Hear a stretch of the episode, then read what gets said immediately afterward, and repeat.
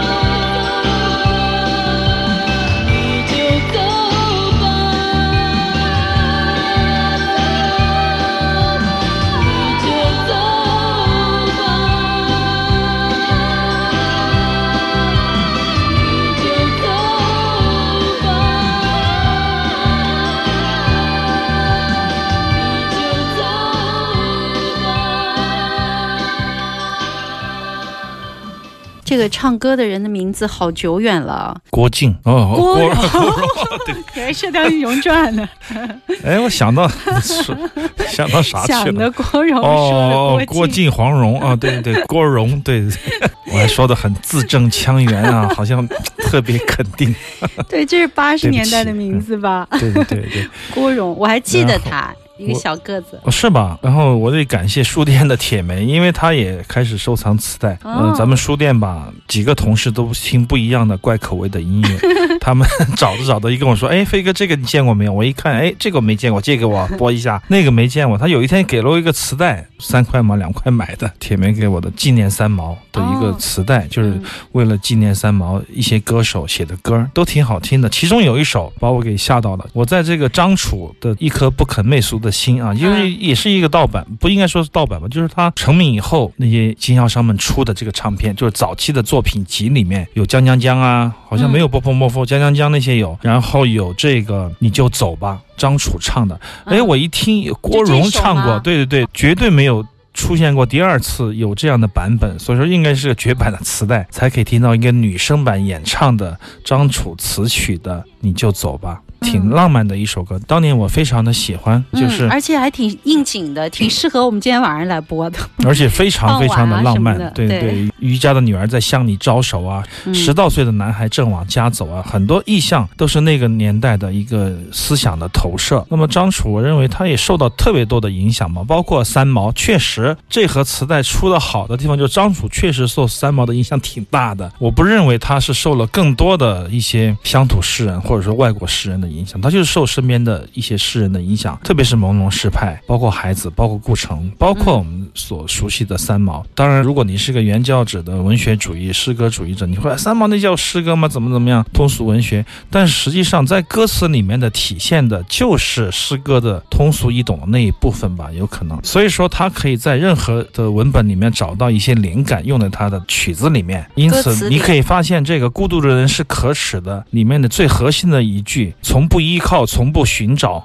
非常的骄傲。这就是张楚的那个作品里面最核心的句子，就是来自三毛，这是来自三毛的一首朦胧诗也好，是一个抒情诗也好吧，啊，就是散文诗也好，叫说给自己听。如果有来生，我要做一棵树，站成永恒，没有悲欢的姿势，一半在尘土里安详，一半在风里飞扬，一半洒落阴凉，一半沐浴阳光，非常沉默，非常骄傲，从不依靠，从不寻找啊，这是出处了，这是三毛的诗，但是张楚会用在他《孤独人是可耻》里面的时候，就换了一种意象嘛，我觉得仍然是很好听的。所以说他在这样的一个任何文本上都可以找到灵感，这一点我觉得挺好的。包括你从这首你就走吧的歌词里面可以听到很苍凉的西北风啊，有他的感觉。结合当时的大背景啊。而且张楚的旋律感特别流畅，在当时很奇怪，就是过了这个姐姐《孤独人是可耻的》以后，他的这个旋律感就急速下滑。去年还出专辑了呢，呃，是吗？嗯，哦、新专辑。我想可能是因为那个时候的人单纯，就是我想写一首歌，我弹个吉他也可以一直写下去，我哼哼几句，记个谱，吹个口琴，也一直写下去。当我们的工具变得多的时候，比如说有个人突然送了我一台电脑，我在想我到底用不用啊？而且那个软件挺好的，水果你可以做音乐，你可以做贝斯、交响乐，什么都可以做进去。好，这个时候头绪抓瞎了哈，你就开始陷入一个去配音盘，然后学习软件，想做一个好的声音。慢慢的、慢慢的，你的原始的冲动被技术的被技术层面打击、打击掉了。对对对，所以说不能确定有这种可能性。我也经历过那 那样的东西嘛啊，所以说我觉得有时候工具只是辅助，对辅助，只是你没有灵感的时候的一个自我的借口，或者说是你没有感觉、没有创作的冲动的时候，没有急速要表达的东西的时候的一种逃避。有时候你会借助于某一种技术，但实际上我们在节目里多次说过这样的话，就是你买了一个十万块的股，不代表你就打得好，是吧？对，你做了黑胶的唱片出版了，不代表你音乐就变好了。这个道理大家谁都懂。但这个磁带非常的好，很罕见，应该好听，贵，几块钱、十块钱的事儿。大家如果有兴趣，可以去买来听听看。旧天堂就再做一次吧，再做一次磁带分享。我发现了，我必须做那个嗨曲儿才有人气，就是要做那种咚滋哒滋的。待会儿我会有的，我们为节目里准备了这样的曲子。行走的耳朵这一小时继续回来，飞扬九七幺在每周日下午的傍晚十九点到二十一点。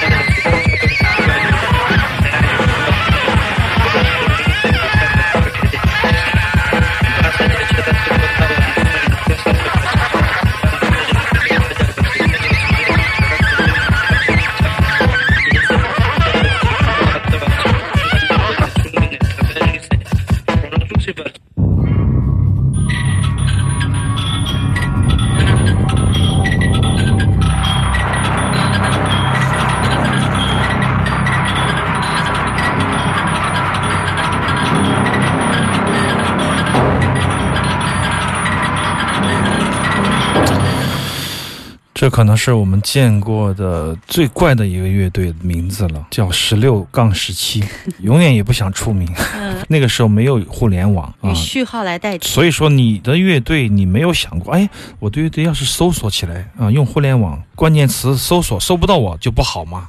现在很多人取名字是这样的，哎，搜不到我，不是独一无二的，那就不好啊，因为它有太多的关联的东西出来嘛。在非网络搜索时代，就有这样的乐队的名字叫十六十七。十六杠十七，十六杠十七啊，来自瑞士的巴塞尔，这是一盒很有意思的磁带。这个磁带是一个地下的厂牌，叫做 Vision。它这个厂牌带来的很多的磁带音乐都是当时特别怪的、特别古怪的。有现在我们听到的就是这个十六十七，萨克斯演奏家 Alex，就是他们的音乐既不是爵士，你可以当成摇滚乐听吧，我觉得啊。前卫，但后面的语音的声音又有一点声音的感觉，对，有个啊人声对在后面对对对，在啊，后面用电子的一直碎碎念在，把它解构以后的一个采样吧，在八十年代末期，大量的地下的乐团通过一种特别的载体，叫做磁带杂志，来推广他们的音乐。那么有很多这样的厂牌，很多这样的达人，非常神秘的人物，来陆续的出版他自己的这个同人志。就是磁带加杂志，你要是订购了就寄给你，里面你可以听到包括这个 m e r z b a 秋田昌美早期的噪音，都是在很多一系列欧洲的磁带里面出现的。在那个年代，这个介质觉得特别的特别的重要，嗯。因为它是可以快速的独立出版并且传播的，而且你可以复制，而且人与人之间的沟通通过这种爱好嗯。啊来邮寄这样的一个通信，我很想这才是知己啊，就感觉特别想搜罗一百个这样的当年的厂牌来做一个实物的展览，包括通信、海报，包括音乐，再来的演奏就好了。捷克的那批真的是磁带也可对，也是，那个时代的产物。嗯我觉得都是非常疯狂的年代吧。好长时间，我们认为黑胶过后好像就没有好的音乐家走下坡路，但是在真正的八九十年代，还是有特别多的地下好的乐队通过磁带在传播。这个十六到十七就是非常重要的一个样板。现在的互联网时代，你不可能取这个名字还能做自我推广，嗯几乎你搜索不到你这样的名字了。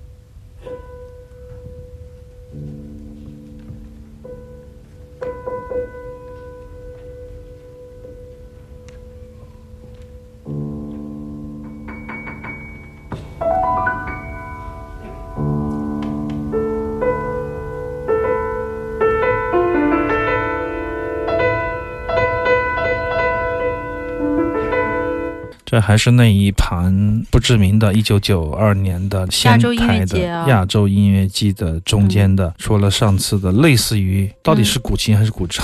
嗯 对，然后我和阿飞都问了一下，我问了一个我弹古筝的同学，上一期的啊，尺八和那个琴的啊，对、我们分不清到底是筝还是古琴，因为确实音色特别像。然后我那同学也听了一下，他就说，他说他感觉还是日本筝。降了调的日本筝，最重要的就是，因为他说我们的古筝不是五声调式嘛，就嗯五度的相声律。然后他说，其实我们为了弹日本的曲子，我们的筝是可以把它改变调性，就是律调啊，把它改成日本律音。程之间的关系改变，就是一那嗯码子嘛，是可以。改的，然后音色也基本上很接近，但是他听起来他觉得更像是十一弦的日本筝，那就是把音阶调软了，把弦调低了以后弹的那种对筝，但是有一点古琴的音效，你会觉得像是古琴，啊、这很像样我觉得解释是 OK 的，嗯因为古琴是弹不出真的效果，对对吧但是筝可以弹成古琴的筝，可以模仿一些部分对，因为它有那个。音域，有一段音域是很像古琴对，如果我把它再调松了以后，就更像了。这个解释我觉得挺好的。那么现在听到的这段就是能管和钢琴的一个现代派的作曲，演奏者也不知道 谁，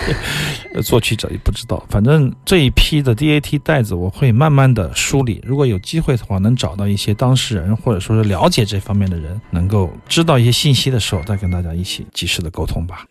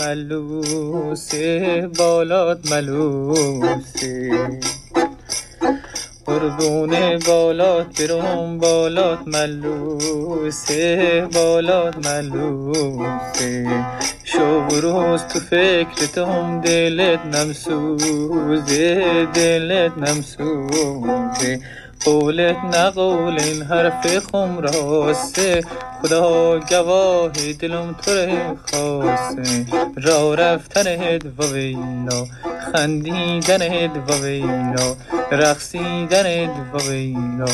را رفتنت خندیدنت رقصیدنت بوی بابام سوزونده.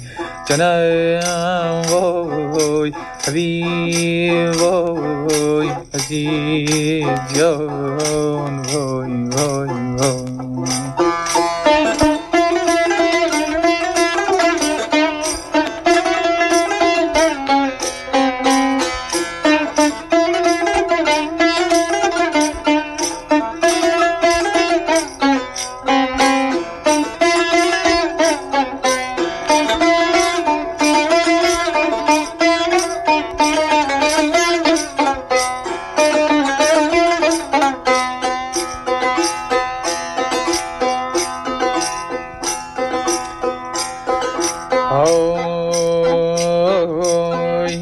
عزیز ای نازنین ای نازی نازی یار نازی نازی با همه خوش اخلاقی با ما نمسازی با ما نمسازی ای بالم بیله او بالم گندم 这个节奏还比较特别。